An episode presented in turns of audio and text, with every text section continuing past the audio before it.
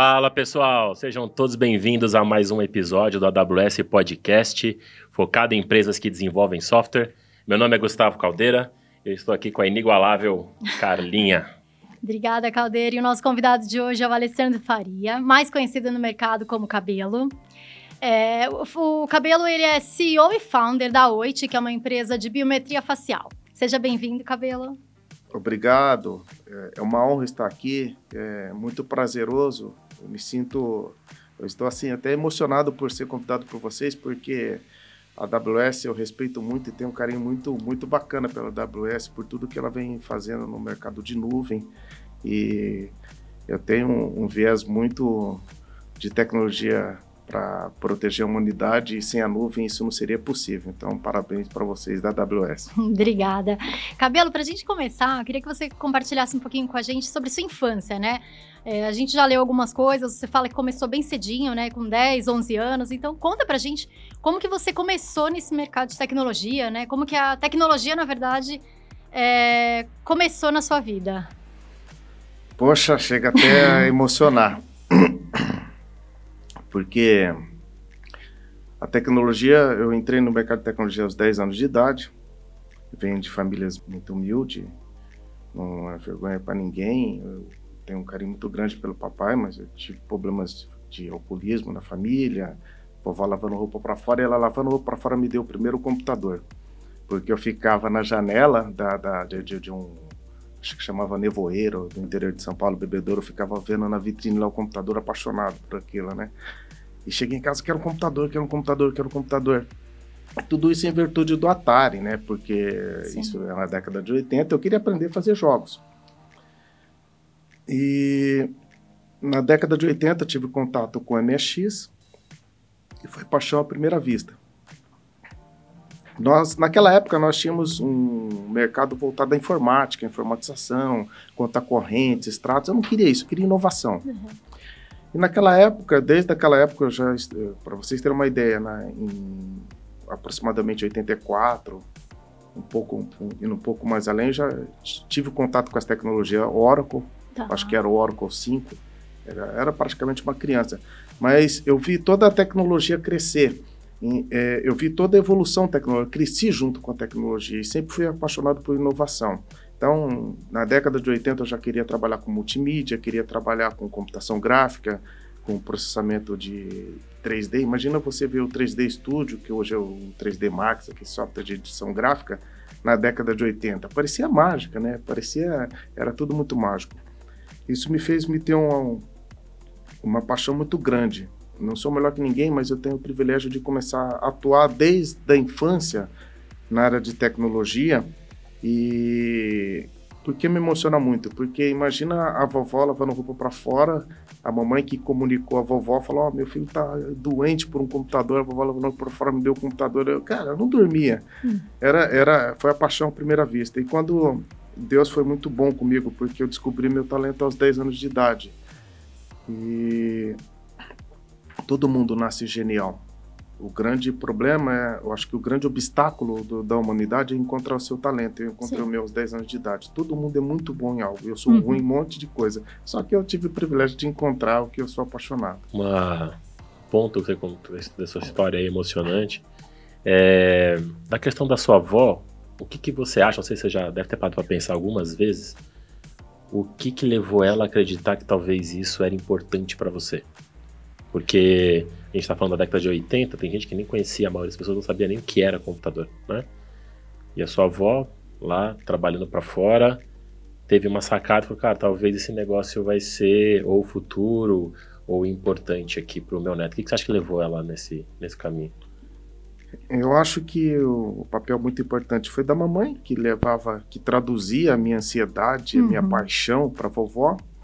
E a vovó também foi uma segunda mãe, segundo pai, segundo tudo, né? Eu acho que não foi nem. Eu acho que não foi nem nesse, nesse viés, tá? Eu acho que foi justamente a vontade de querer fazer o gosto dos netos. Ela fazia tudo por nós. Em vez de pedir um brinquedo, eu pedi um computador. Então, acho que a vovó não tinha muito bem colocado. Naquela época, as pessoas não sabiam o que era um computador. E o computador não tinha muita funcionalidade naquela época, né? Sim.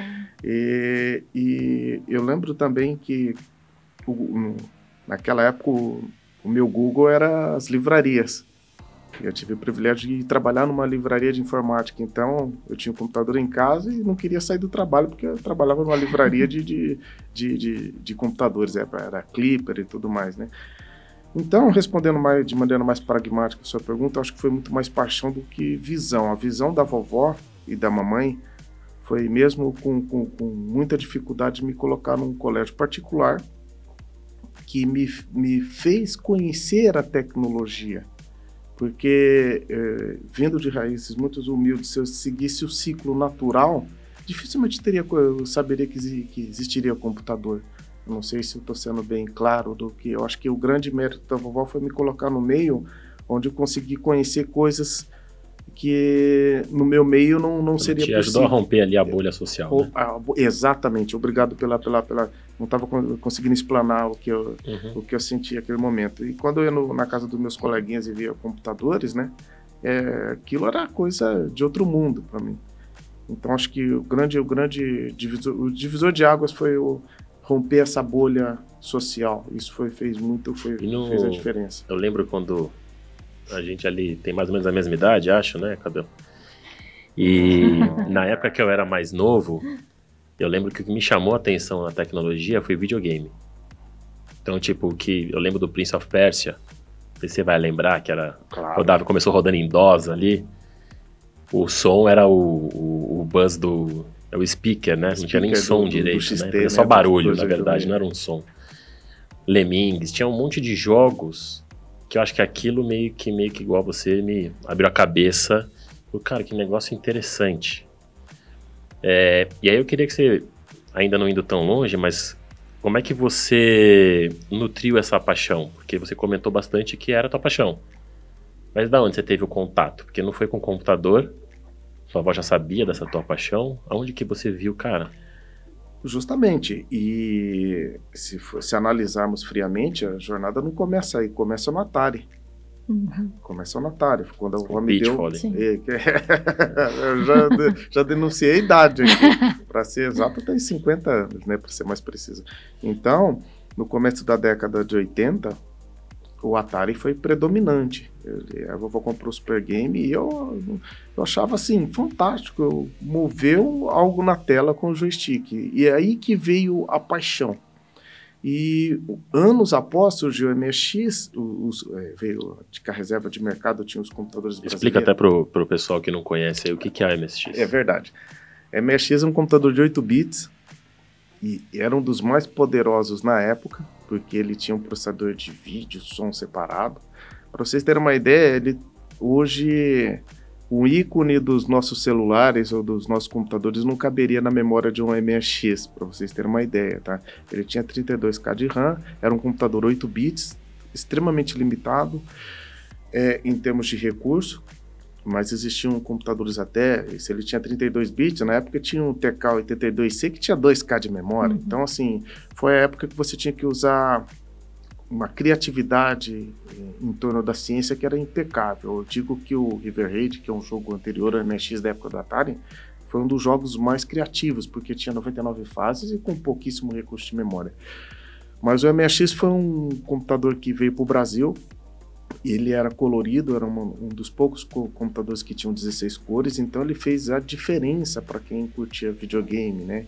E você poderia criar jogos nele. Então eu acho que o, o MSX marcou geração, marcou a geração da década de 80 para quem queria entender esse mundo de informática, de computação. Uhum. Acho que ele foi um, um dos computadores junto ao TK, aos TKs da vida, né?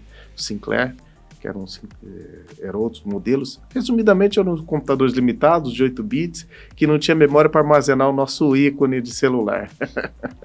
Não, excelente. E você começa a falar, né? A gente leu bastante que você já fala de reconhecimento facial já faz 15 anos, mais ou menos, né?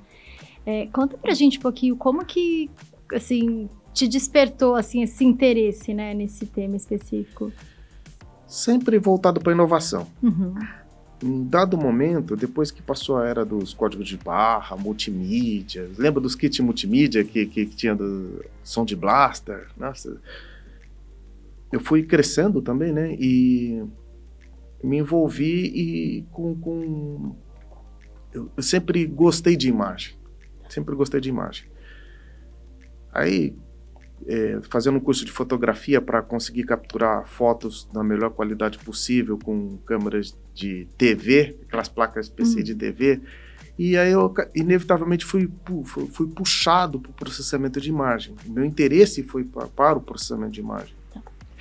Em 1998 eu decidi levar a sério biometria, visão computacional e Linux.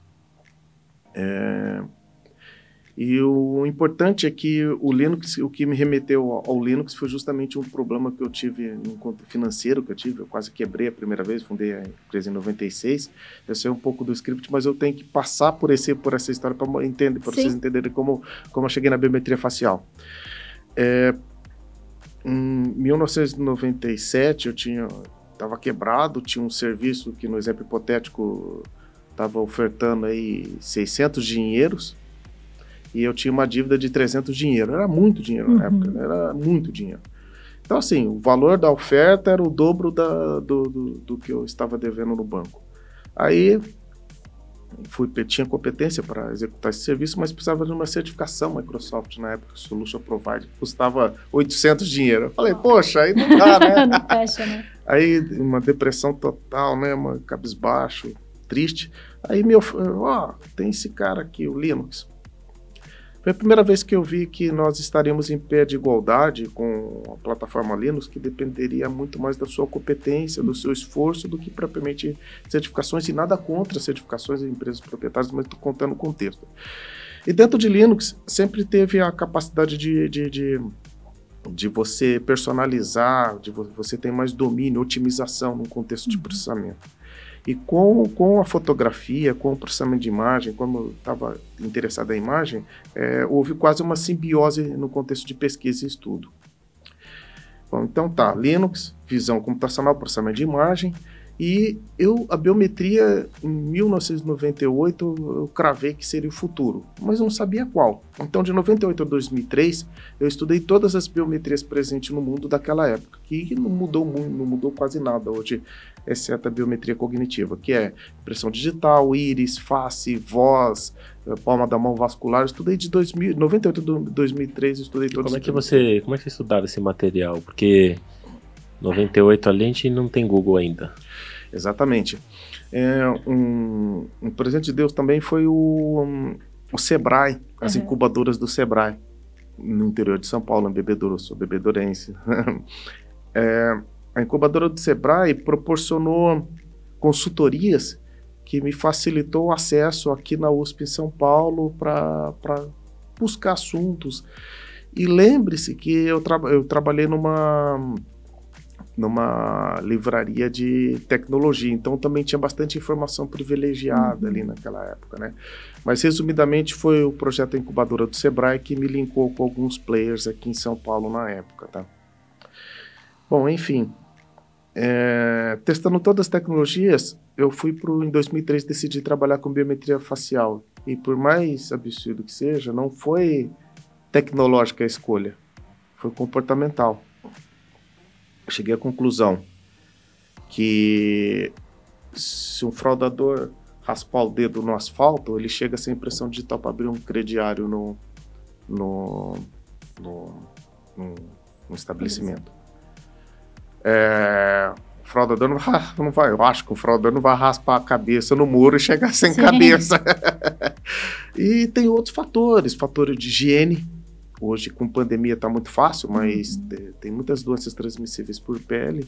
É, num dos meus testes, quando eu trabalhei com pressão digital, provoquei um surto de conjuntivite no, no hospital. Então, isso me chocou. E 10% da população não tem impressão digital. Pessoas que manuseou é, cédula, é, que, professores que manusearam Minha mãe tem dificuldade. Entendeu? Então, tem, tem, várias pessoas que não têm impressão Sim. digital por, por diversos diversos genéticos.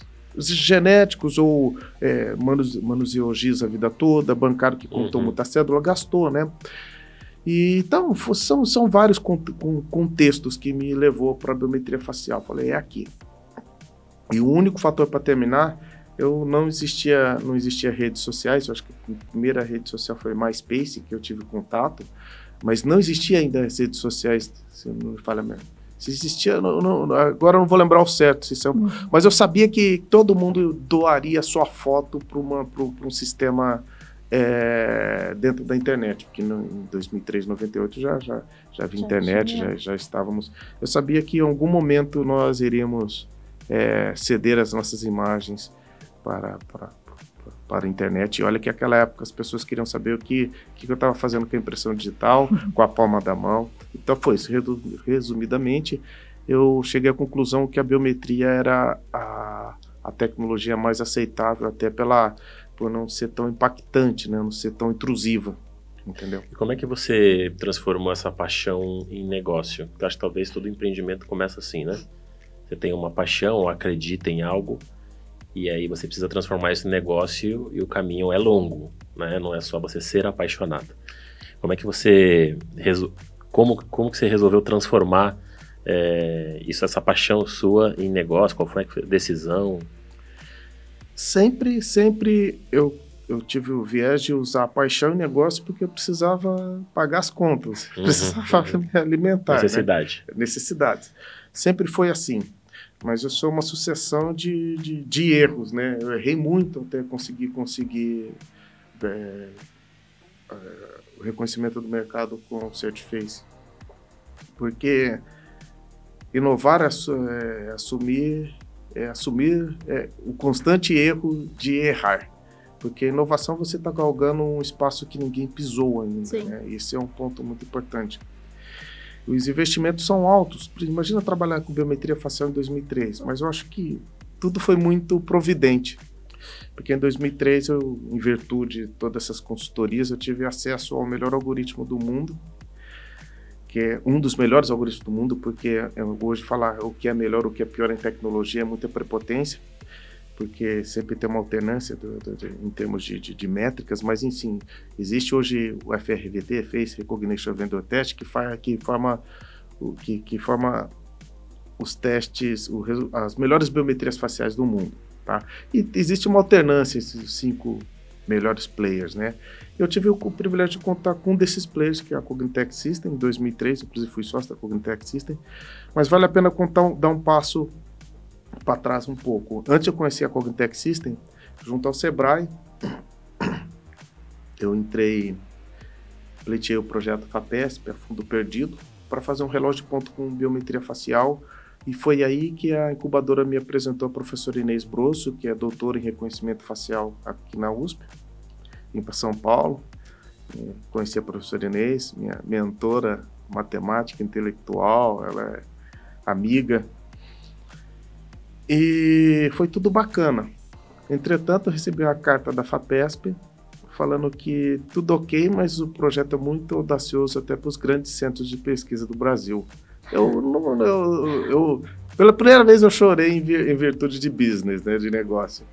Tanto que hoje a professora Inês está dentro do, do, do, de uma das. Não, não, sei a nomenclatura correta, mas ela é uma das pessoas que, que coordenam o projeto FAPESP para não cometerem erros como esse, né? Eu achei brilhante, achei sensacional por parte dela, né? E. Por que eu estou contando isso? A professora Inês também não, não se conformava, ela foi para a Alemanha e, e ela estava com o meu único cartão da minha empresa que me apresentou ao presidente da Cognitech System da época, né, um dos donos da Cognitech, Cognitech System. Aí entrei, entramos em contato com o falecido Marcos Flor, que ele que era o, presidente da Cognitech, Cognitech System, pelo menos do Brasil. Conheci o Alfredo Herrera, que é um, putz, o cara é um genial, um cubano que foi uns 10 anos para a Alemanha. O cara, o cara é um gênio. E tive contato com essa tecnologia em 2003. Aí começamos a trabalhar e o, o, o ponto importante é que 10 empresas, inclusive dois grandes bancos, já haviam tentado utilizar a tecnologia sem sucesso. E a Cognitech estava despretensiosamente, falou, poxa, vamos só fazer um, um, um, agradar o pedido da professora uhum. Inês. Em dois meses montamos um protótipo.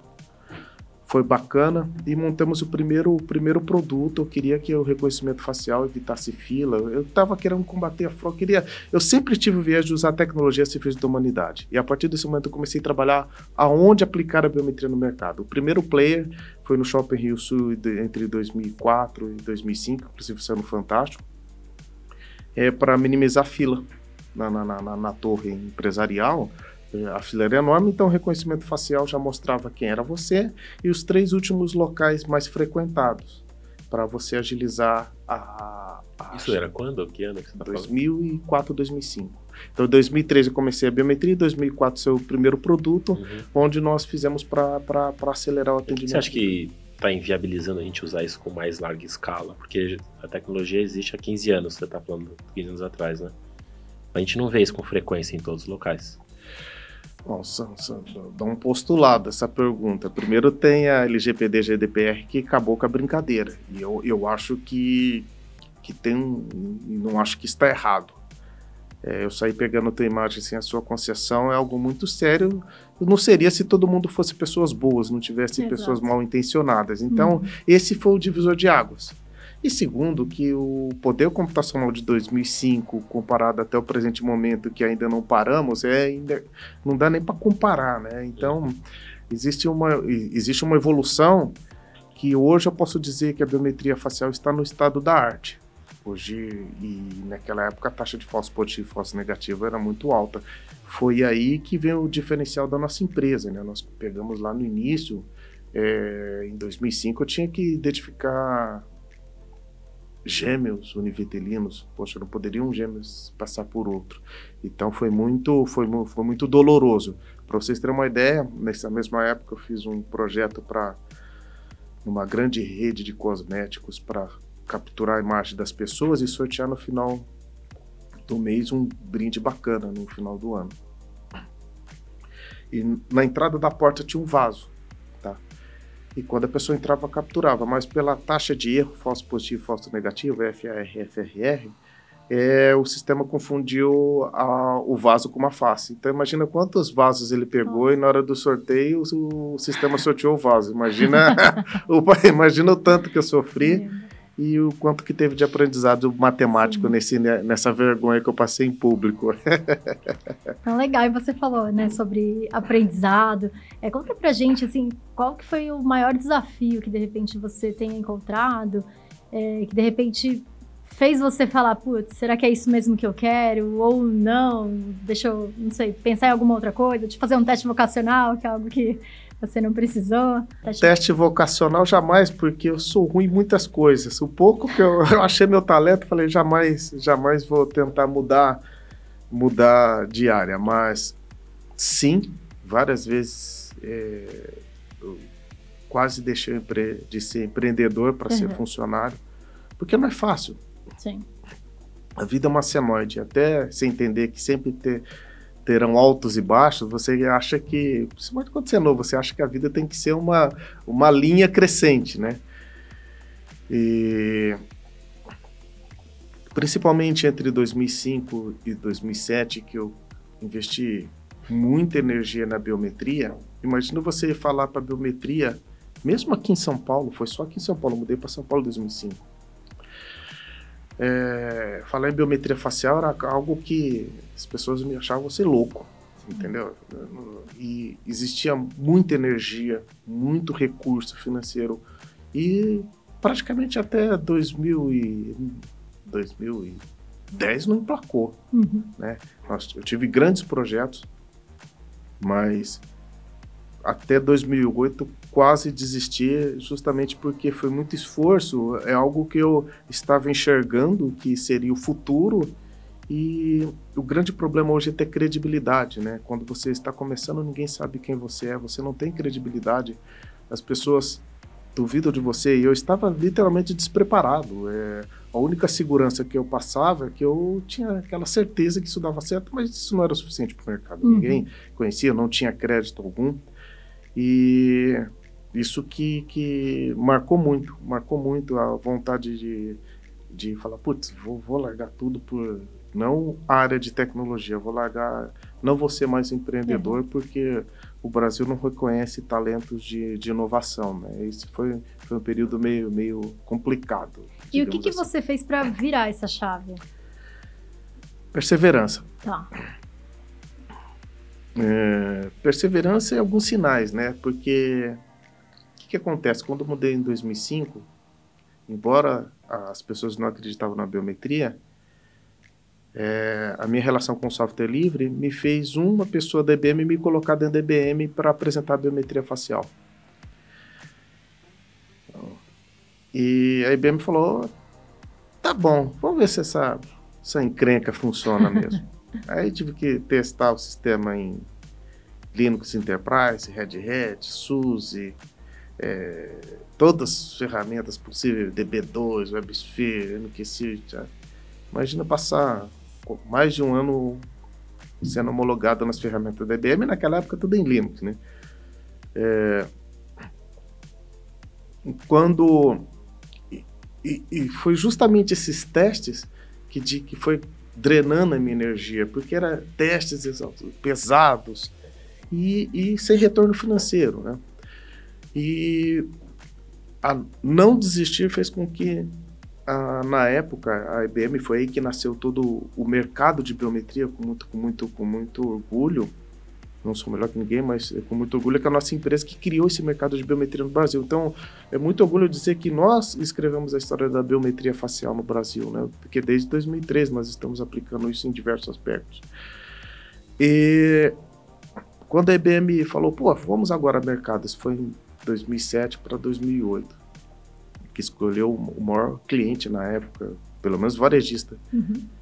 Foi as Casas Bahia e o projeto foi um sucesso. Naquela época não foi internet, mas era um projeto que o cujo objetivo, o escopo do projeto era dado 15 milhões de usuários, com servidor em São Caetano. Nós vamos fazer um evento no AMB Super Casas Bahia, que é uma super loja. É, quem for solicitar crédito, vou tirar foto, eu quero que bate lá, faça um para N 15 milhões e responde em um segundo se realmente é aquela pessoa ou não. O projeto foi um sucesso que o, todo o tempo levou 500 milissegundos. Foi aí. Aí é que eu falei, putz, estou no caminho certo.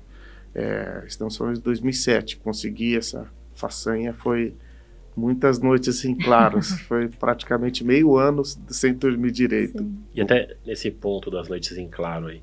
Lá atrás você já estava casado? Você já tinha filho ou não? Tava... Excelente pergunta. É, sim. É, inclusive foi graças à minha esposa que eu fui para São Paulo, porque ela passou no concurso em São Paulo. Você vê que tem tudo uma energia, tudo é providente, né? E fui morar a poucas quadras da IBM, mas sim, era casado. E eh, a gente trocava de fuso, né? Eu passava a madrugada, ela dava aula, acordava cedo, né? A gente, na hora que eu estava indo dormir, ela, tá, ela estava indo trabalhar. Mas é um ponto importante, mas é, não tinha filho. E quanto foi, quanto foi é, talvez crucial para a tua empreitada de vida aí, para o teu negócio, não só o negócio, né, mas tudo que você acreditava, a questão da tua esposa, porque imagino que vai ter momentos que não dá para fazer aquilo que foi combinado, né? Você até comentou num, umas entrevistas aí sobre o seu é, desafio de, cara, eu vou andar de bicicleta com meu filho, independente do que aconteça no mundo, eu preciso fazer essa parte para manter ali um equilíbrio saudável, né, de vida. Mas nesse começo é muito mais difícil que hoje, provavelmente. Né? Tudo tinha muitas incertezas, né? muitos riscos que você estava comprando como, como empresário nesse meio. Qual a importância, assim, o que, que você acredita, não só tua esposa, mas talvez família, amigos, tudo ao redor? Né? Não é mais fácil que antes, não, porque agora as demandas são maiores. Então as, as coisas se continua difícil. Continua tudo difícil, só mudou um pouco o game. Bom, primeiro, eu sou privilegiado novamente, tudo, tudo, Deus sempre interviu muito nesse contexto comigo.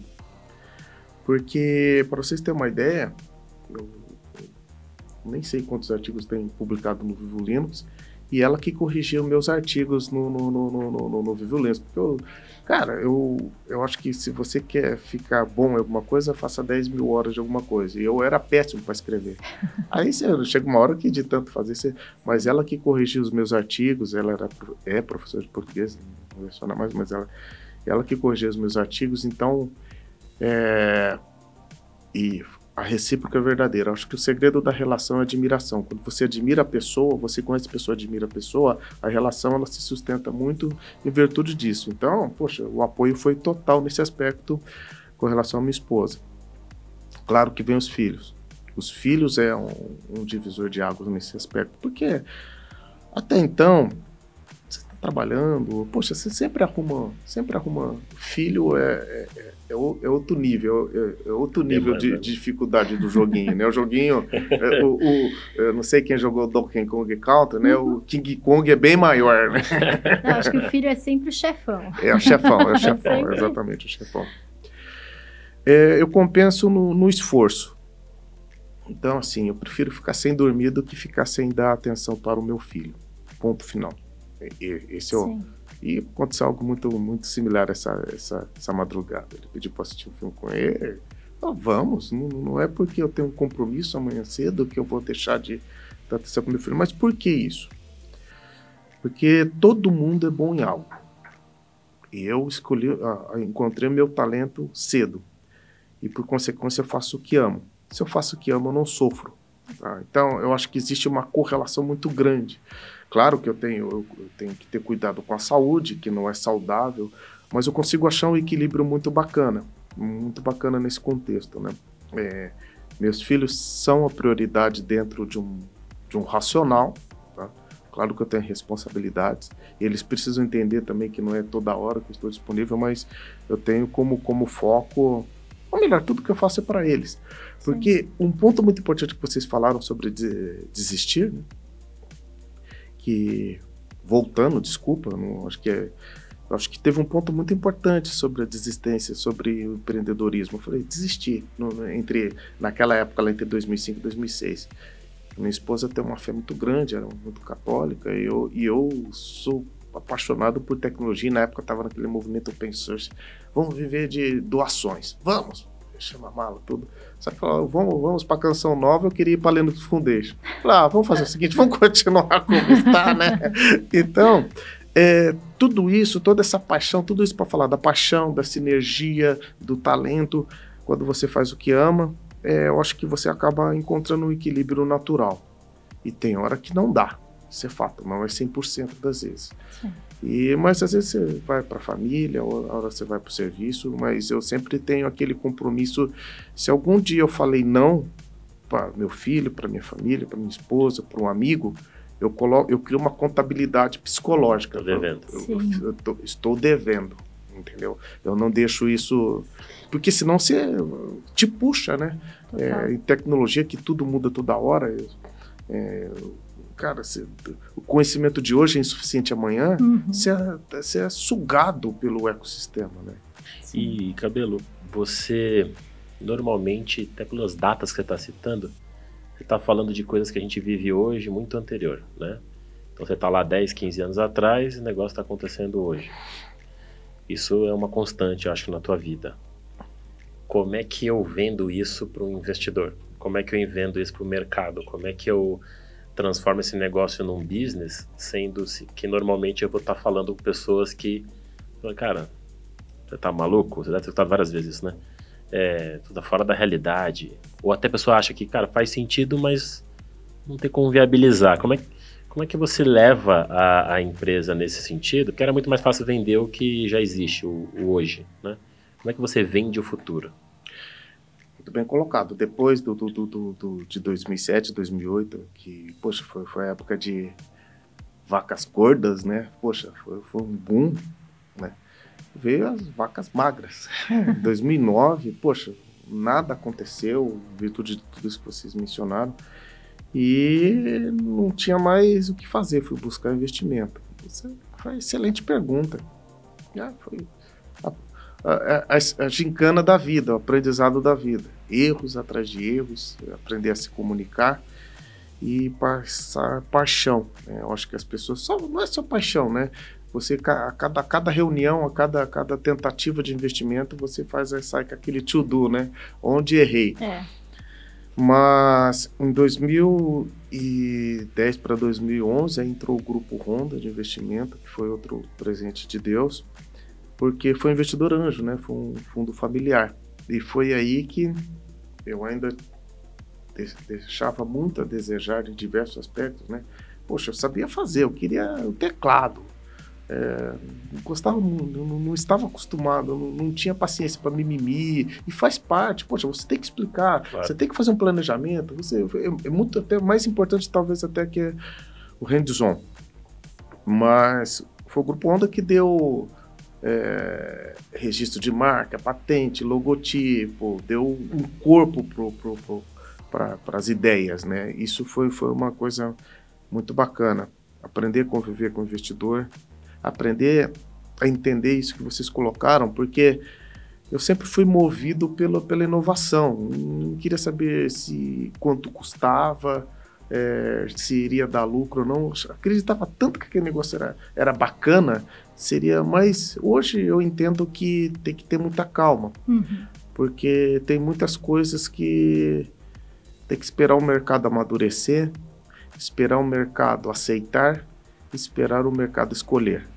Quem diria que o WhatsApp seria o, o, o software de mensageria mais utilizado? Sempre que nós passamos por o, Hotmail, o Message, teve, teve ICQ. É. Eu peguei até o Mirk, cara. O Mirk. Não, o Mirk eu uso até o Mirk, o Mirk eu uso até hoje, existe. Na, na, hora que a gente quer aquela, aquelas conversas de, de engenharia Linux para.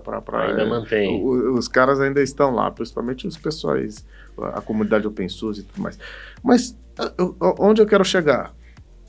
Eu, eu não vejo diferença nenhuma do, do, do, do Hotmail pro Skype, uhum. o WhatsApp. O WhatsApp pegou. Bom, e pegou na hora certa, né? Ele apareceu no momento certo, né? Hoje, até a minha tia, que tem quase 80 anos, tem, tem capacidade de usar. Tá, as pessoas idosas usam hoje, popularizou. Sim. Esse é o contexto. Então, tem amadurecimento, escolha. E eu fui aprendendo isso na dor. Na dor, sabe? Eu queria fazer um, um em 2010, venda por aplicativo, é, por geolocalização. Eu queria fomentar o consumo entre 2010 e 2012 por aplicativos, né?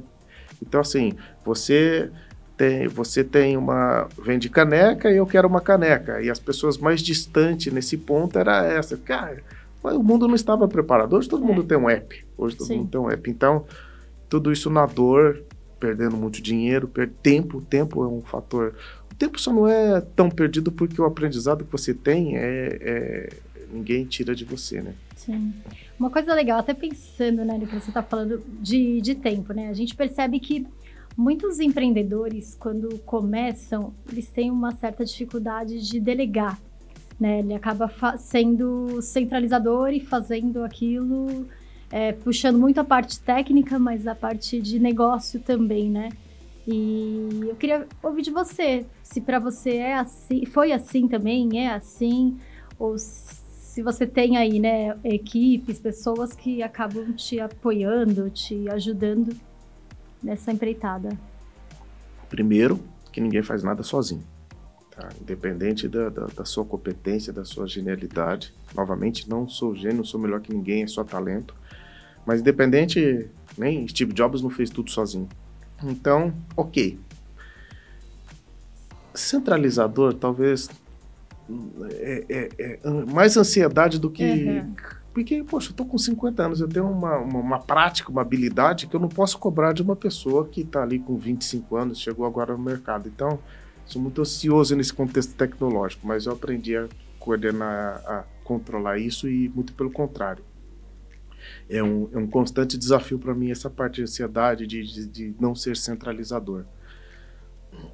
Mas eu tenho uma equipe fantástica, tanto que eu estou aqui, o Certiface está cuidando de, é responsável por 100 milhões de, de, de, pessoas hoje no Brasil, transações por 100 milhões de brasileiros combatendo a fraude e protegendo pessoas do bem.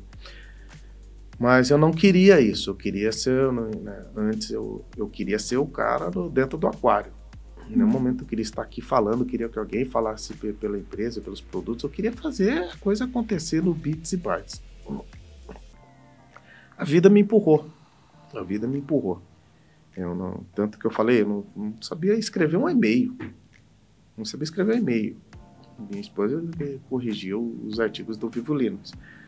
Mas quer ficar bom alguma coisa, faça 10 mil horas de alguma coisa. Você vai aprendendo, aprendendo, aprendendo. E hoje faz sentido eu estar na linha de frente, delegar, porque com a visão, com a experiência, com a visão, eu consigo passar mais experiência e transparência. Sim. Eu acho que hoje tem que ser, no mínimo, translúcido quando você senta para comunicar algo, porque hoje o mercado não permite ser enganado, né? E você transmitindo translucidez, você, as pessoas percebem que o quanto você está seguro, o quanto você tem uma margem de erro pequena, porque nada é perfeito, né? Sim. Todo mundo pode errar. Então acho que esse foi o grande segredo, né?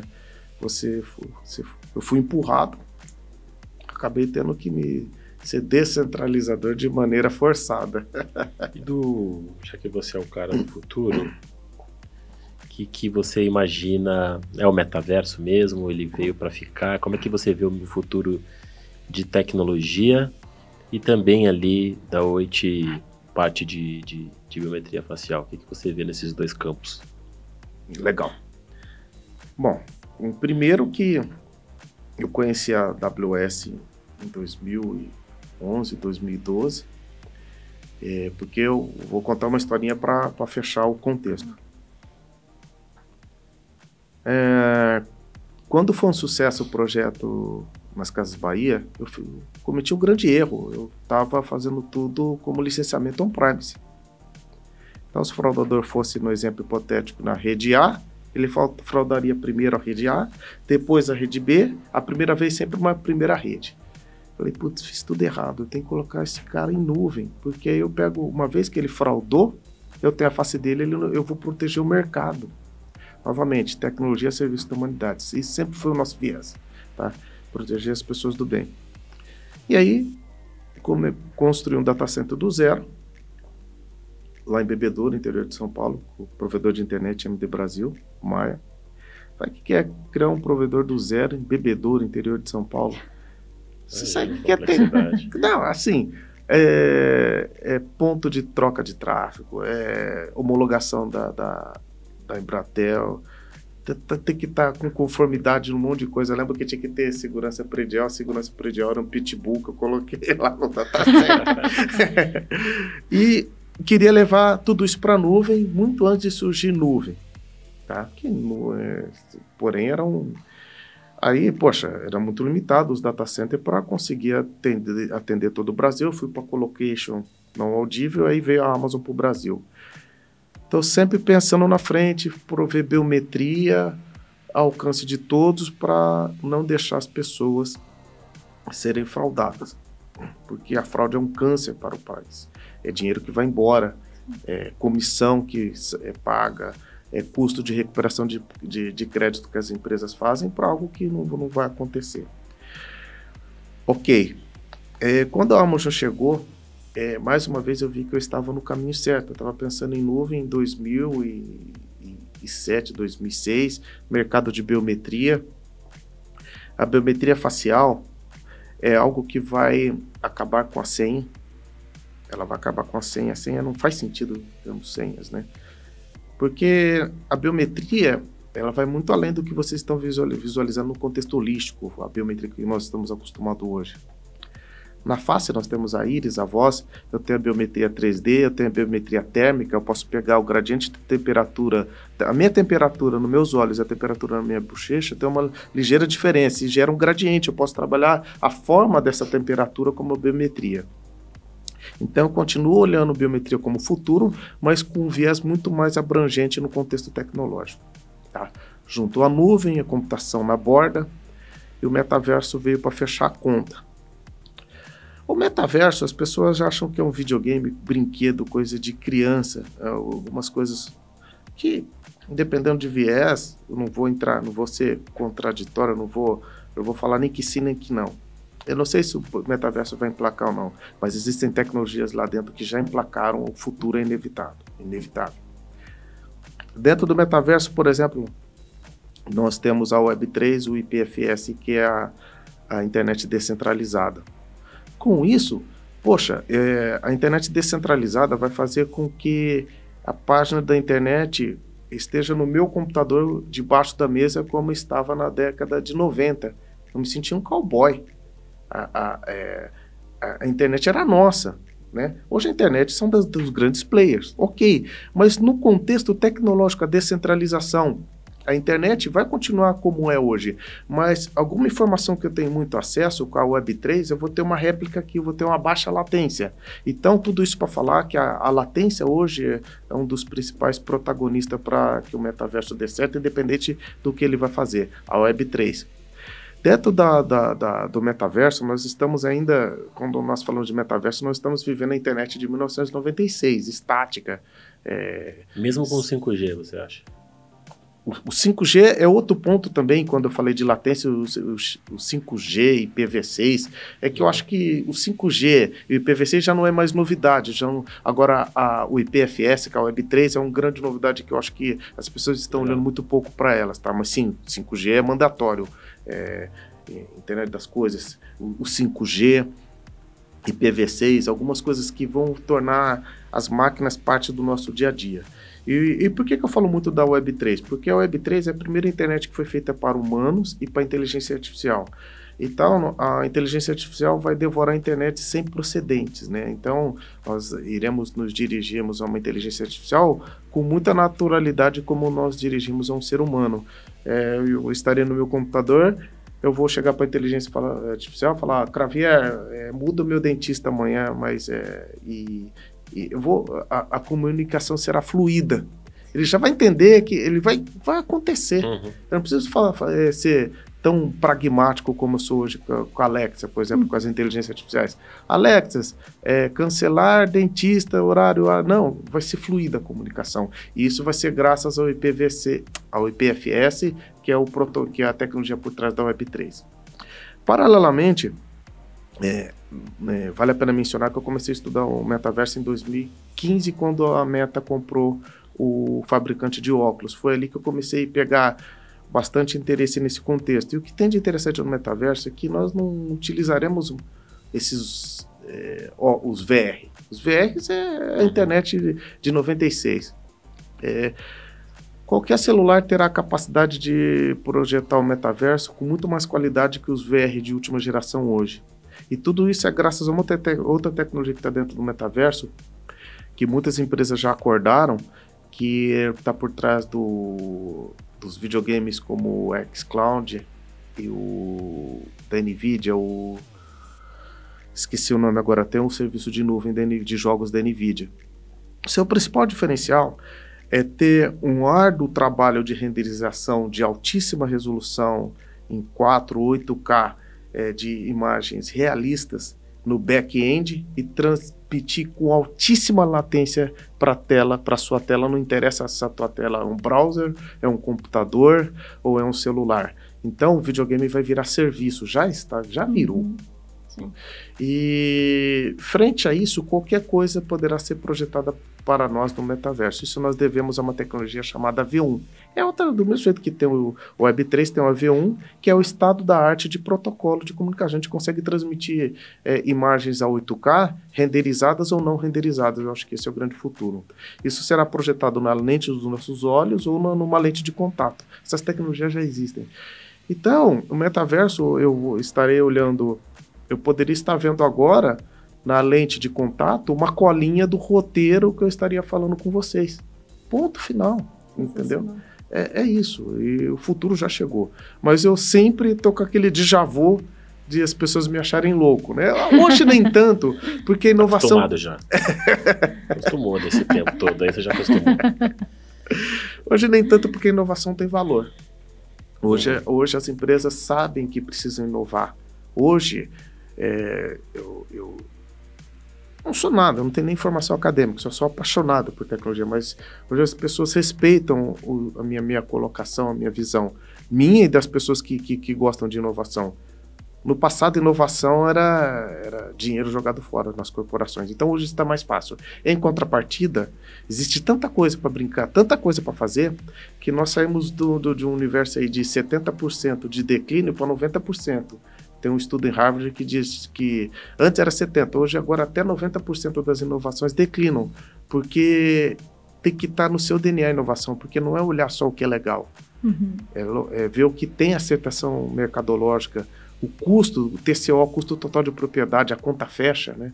Acho que tem muita coisa que, que, que, que não é olhar por inovação só porque é legal. E quando olha a biometria e o metaverso, está tudo interrelacionado, né? Eu acho que o, metaverso vai deixar de ser esse brinquedo.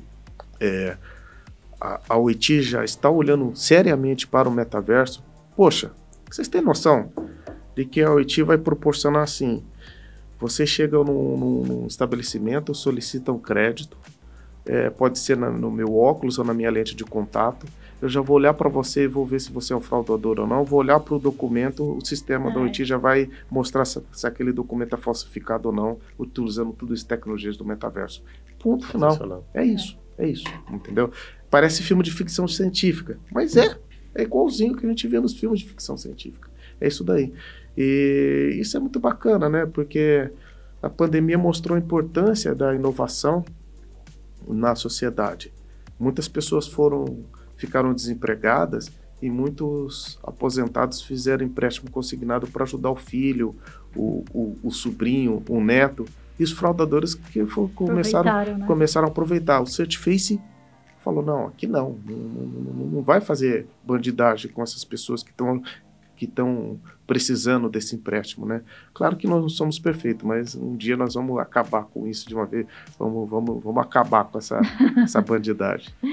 Ô Cabelo, e trazendo um pouquinho aqui para sua vida é, pessoal, é, assim, eu até pelo que eu vi, né, pelo que eu li, tudo que eu assisti sobre você, né, antes de vir aqui conversar, eu até brinquei com o Caldeira, que eu vi que você desenvolveu um protocolo é, você estava conversando por WhatsApp com um amigo e aí vocês tiveram a ideia de desenvolver um protocolo para identificar o passageiro que a, o motorista que jogasse um lixo na rua, né?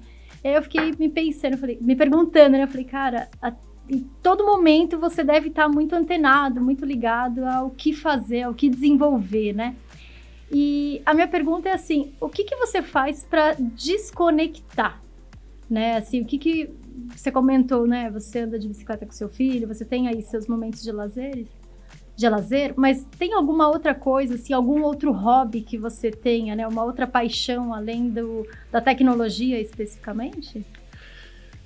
Felizmente ou infelizmente não. eu não me desconecto. Tá. Porque justamente eu estava conversando com um amigo, que é um filho de um grande amigo meu, o Lincoln Caon. Ele é uma que. Ele é, cara, ele tem a idade do, do, do meu filho, tem é, de 15 a 14 anos. Estava conversando porque ele mandou um link, alguma coisa. Poxa, aí veio um insight. E o que eu faço para relaxar? Justamente sair de uma caixa e entrar em outra. Eu estava fazendo algumas coisas no Certiface, não estava funcionando. E eu falei, putz, eu vou ver aquele projeto.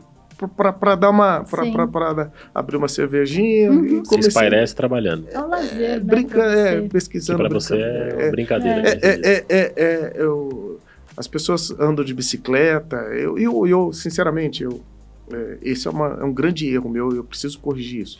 Eu preciso achar um, um outro tipo, mas eu fui, fui me relaxar fazendo, brincando ah. com esse, com esse, com, com, com, com esse protótipo. E justamente quando você faz o que ama é inevitável, né? Eu, tu, tudo que eu tô todos os meus projetos, poxa, vou andar de bicicleta, vou fazer academia, vou fazer isso, fica lá em vigésimo plano, né? Porque vai entrando, cada hora vai entrando um brinquedo novo. Mas respondendo a pergunta, eu não desligo. É, e, é, e, é, involuntário, é, fica uma coisa em segundo plano. Às vezes, poxa, é, é, esses dias mesmo eu estava com um amigo meu tomando cerveja num barzinho puxa, eu vou fazer um projeto para ver que hora que o, a cerveja chega no nível mínimo para chamar o garçom automaticamente, né? Então, assim, é, é, é, é, é, tão... o tempo inteiro. É, o tempo inteiro. É, não, não, não, e não sofro. Se eu sofresse, eu não faria isso, Sim. mas...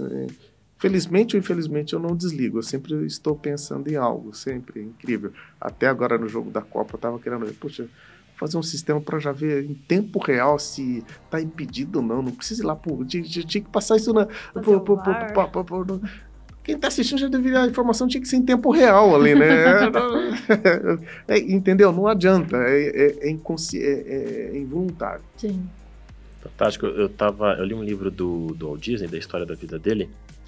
E ele era muito amigo do fundador do McDonald's. Eles serviram o exército juntos, se eu não me engano. Mas o Walt ele foi para foi obrigado a servir E ele foi para a parte ali da Cruz Vermelha, ele foi para a parte de cuidados, né? E o pessoal, na hora do, do tempo ocioso, aí na recreação, eles iam fazer a bagunça de gente da idade deles. E o Walt Disney ficava no quarto desenhando o tempo inteiro. E o pessoal fazia muito bullying, brincava, sacaneava ele. E o fundador do McDonald's deu uma entrevista falando um pouco sobre isso. Ele falou, cara, a gente brincava e sacaneava, mas toda aquela bagunça que a gente fazia e as pessoas que a gente foi conhecendo não estão mais aqui hoje. E todos os desenhos dele estão eternizados para, para a história, né? E aí isso me remeteu muito a... Eu vi que você escreveu um código que ele está a milhões de quilômetros de distância hoje da gente. E isso é um... Não sei se para você se considera, para mim, eu acho que isso é quase um troféu ganhar uma Copa do Mundo, né? Você ser um desenvolvedor dentro de milhares de desenvolvedores ao redor do mundo que tem um software teu, um parte de uma contribuição tua rodando num robô em Marte. Isso. Então, eu, eu, queria que você falasse sobre esse momento da tua vida, assim, que isso, pelo menos para mim, me chamou muita atenção. E a gente fala, você comentou atrás, fala pouco no Brasil de dar valor a esse tipo de coisa. Né? Sim, é interessante. Bom, primeiro que é, é impressionante que a, a dimensão do seu trabalho, como você sempre faz a mesma coisa diariamente. Uma hora começa. É incrível a dimensão que os trabalhos estão. Que, que, que, todo o trabalho que eu fiz dentro da área de visão computacional, Linux, e aonde eles estão chegando, é impressionante. Esse realmente foi uma grata surpresa e, no, e foi de maneira despretensiosa, porque a, eu sou um, do, um, dos contribuidores da biblioteca OpenCV, é uma biblioteca de visão computacional. O principal objetivo da biblioteca OpenCV é abstrair mais de 2.500 funções matemáticas para que todo mundo consiga usar em Python, em qualquer linguagem de alto nível, visão computacional. Eu sou só mais um no meio de 47 mil desenvolvedores que amam o que faz também. E, e o, a NASA utilizou a biblioteca, ela usa a biblioteca OpenCV para fazer to, todo o reconhecimento visual, o, o drone fazer o reconhecimento visual. visual. E, e eu contribuo, e assim, nós estamos na versão 4.6, vai sair a 4.7 ou a 5.0, não, não, lembro certo. Mas enfim, às vezes eu contribuo na, 4, na 4.6, por exemplo, o próximo, o próximo release vai ter uma contribuição minha. Não contribuo na 4.6, contribuo na 4.5 e deu muita sorte da, da, da, NASA na época ter pego, acho que foi o 4.5.0, a versão que eu tinha feito a contribuição. E, os, e todas as pessoas que contribuiu para aquele release, né, recebeu esse badge, essa medalha, né, de, de, de, e foi uma área, e naquela época foi uma contribuição para justamente para a área que o drone está utilizando, que é redes neurais convolucionais, que é a parte de visão computacional mesmo. Poxa, eu fiquei, fiquei, realmente, eu lembro que foi na época da pandemia, eu acordei minha esposa e falei, olha aquilo, aquilo, aquilo, você não acredita, é, é, é louco, é, é, é, um... Você fica eternizado, realmente, você tatuou a sua história na, na humanidade, né, muito bacana mesmo. É, mas não, não, não, tinha pretensão alguma. É, agora é o contrário, é, é, incrível como você vê os trabalhos sendo sendo sendo sendo é, divulgados ou reconhecidos, é, é, impressionante. Mas não existe não existe almoço grátis. Lembra que eu estou nessa parte de software livre e desenvolvimento de visão computador desde 98, né? É, a própria AWS, eu tive a grata surpresa que é, fui fazer uma consulta, por, por mera curiosidade, que estou lançando uma nova imagem Linux na AWS OpenSUSE, sou embaixador OpenSUSE, né? E sou responsável pela, pela construção dos Linux na AWS das imagens OpenSUSE. E tive a grata surpresa, existe um milhão de, de, de, pessoas que utilizam a imagem, o Linux, o OpenSUSE na AWS que eu construo. Poxa, um milhão, um milhão de máquinas é muita coisa. Foi uma grata surpresa tão boa quanto da, da, da, da, NASA, porque da NASA é legal, é, mas é legal saber assim, poxa, que você está ajudando a, te, a tecnologia, a, a, pessoas estão instalando esse Linux, fazendo coisas geniais, bacanas, então você está ajudando de alguma maneira ou outra, né? Isso, isso é bacana. Para falar a verdade, é isso que me move mais ainda a não ter outro hobby.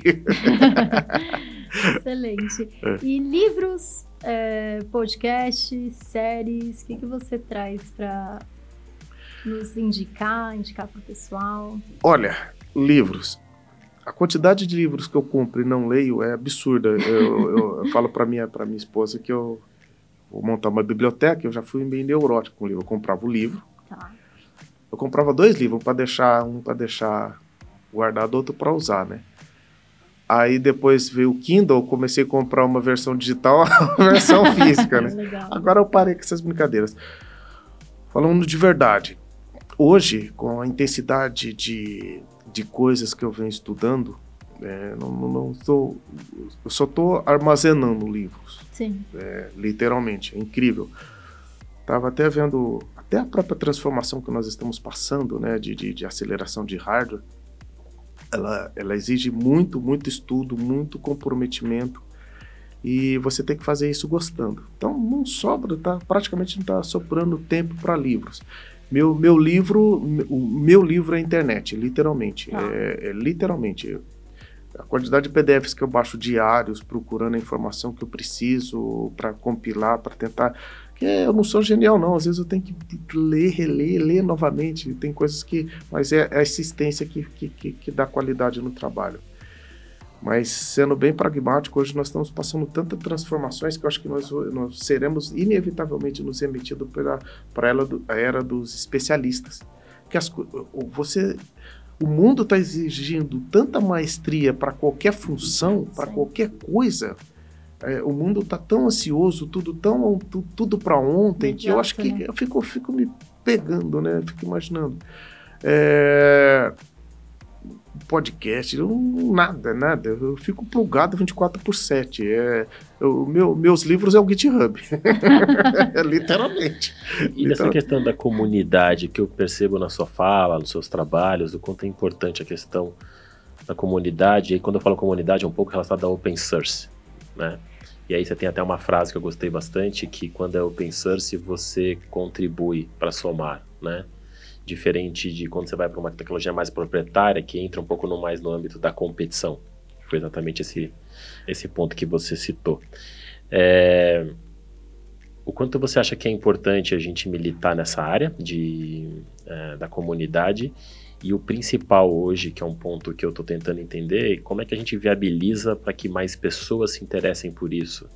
Será que é focado, por exemplo, em videogames? É, para que essas crianças que estão vindo, essa geração que está vindo agora, já nascem lá com o celular, né? Então tá meio que tudo pronto. A gente pegou uma época que você acompanhou a construção e aquilo te despertou curiosidade. Como é que a gente incentiva também essa, esse pessoal que está vindo aí a contribuir, a compartilhar, a trabalhar nesse mercado de tecnologia especificamente? Excelente pergunta, porque eu vivo fazendo essas perguntas para os meus filhos. Imagina as minhas crianças tem tudo em casa. Você recebe um, um i9 de 11 geração três anos antes do, do, do, do de, de, entrar no mercado. Cara, uma, uma vez uma, uma, uma moça disse o seguinte, né? Poxa, eu Todo mundo queria ir pro Hop eu não aguentava mais porque meu pai fazia excursão pro Hop Harry. A mesma coisa as minhas crianças. E imagina também a, a, as crianças de hoje que já nasceu com tudo pronto, o celular na mão, tudo. E nossa, imagina eu que venho do 8 bits, do MX, do, dos. Eu, eu, eu, toda vez que eu vejo um Alexa, eu vibro, porque eu, eu é, assim, eu sou apaixonado, eu vejo tecnologias funcionando, é, eu fico apaixonado, porque eu sei toda a ciência que tem por trás. E também me remete também a outras coisas. Eu não queria saber como o controle remoto, quando era criança, funcionava, porque a radiofrequência já, era, já estava estabelecida. estabelecida. É o mesmo fenômeno agora que as crianças estão passando. Eu, por isso que Sim. eu não sou muito na área de hardware de eletrônica. Porque, poxa, já existiu rádio, já, já as coisas já estavam bem fundamentadas. Então, isso foi o, o a, a colocação inicial para eu fechar o raciocínio. Primeiro, eu errei muito. Eu já fui muito xiita. É, tudo tem que ser da comunidade, open source. Não, tá? Esse foi um dos grandes erros que eu cometi na minha vida. É, independente de ser open source ou não, é, não existe supremacia alienígena em tecnologia. Eu sempre falo no exemplo hipotético, vou usar dois produtos até proprietário como brincadeira.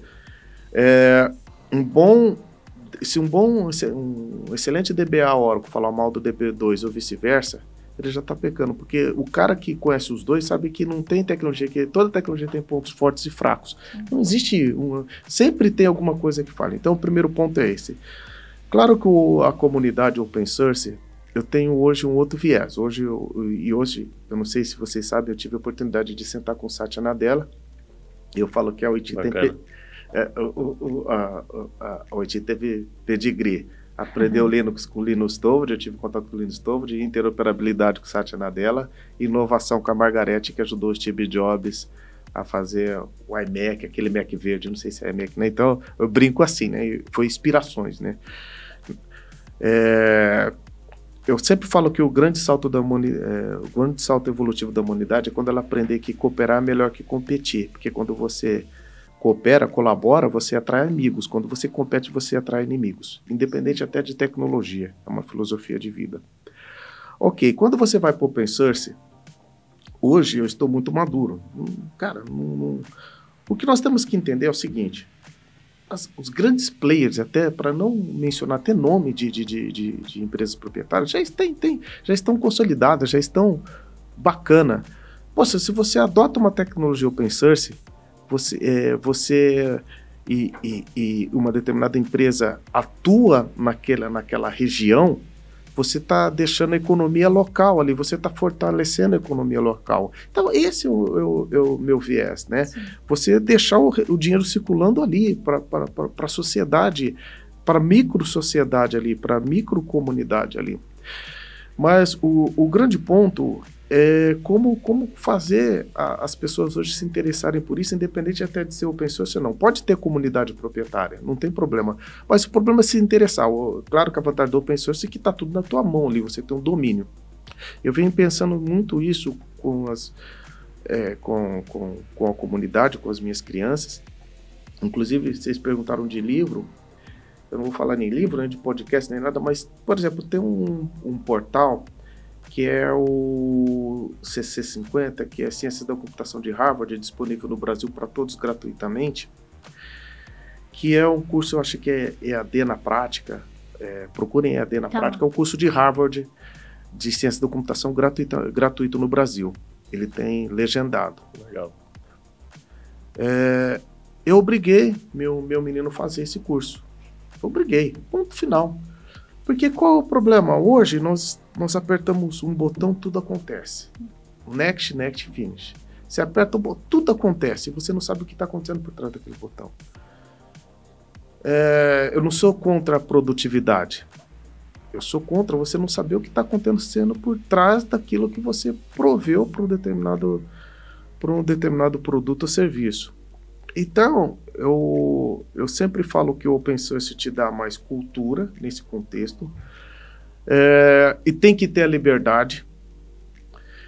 É, quando a gente falar de comunidade, de aprendizado, de todo esse ecossistema, nós temos que ser 100% é, livres até para ir para o lado oposto. Tanto que quando nós falamos de licenciamento de software, nós temos GPL, Apache, MIT, a, a, licença que eu mais gosto é a BSD.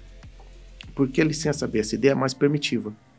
Eu posso pegar esse software, falar que é meu, patenteá-lo e torná-lo proprietário. A decisão é sua. Então não tem problema. A biblioteca OpenCV é sobre a licença BSD, se não mudou agora, mas continuou compatível. Por que ninguém pega, fecha e. É, porque, cara, ninguém vai combater 47 mil pessoas apaixonadas por tecnologia. Agora, se o projeto não. Qual o problema de, um, de, de, eu pegar um projeto, fechar e vender? Se eu tiver competência para isso, não tem problema algum. O problema é eu devolver tudo isso para a humanidade, independente de ser livre ou proprietário. Esse é o meu racional hoje. Faço bem e use a tecnologia a serviço da humanidade, é isso.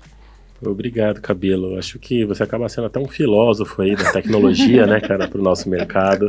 Não é esse o objetivo. É que a gente tenha cada vez mais pessoas que contribuam dessa forma como vocês vêm contribuindo através, seja através de uma empresa, seja através de contribuições.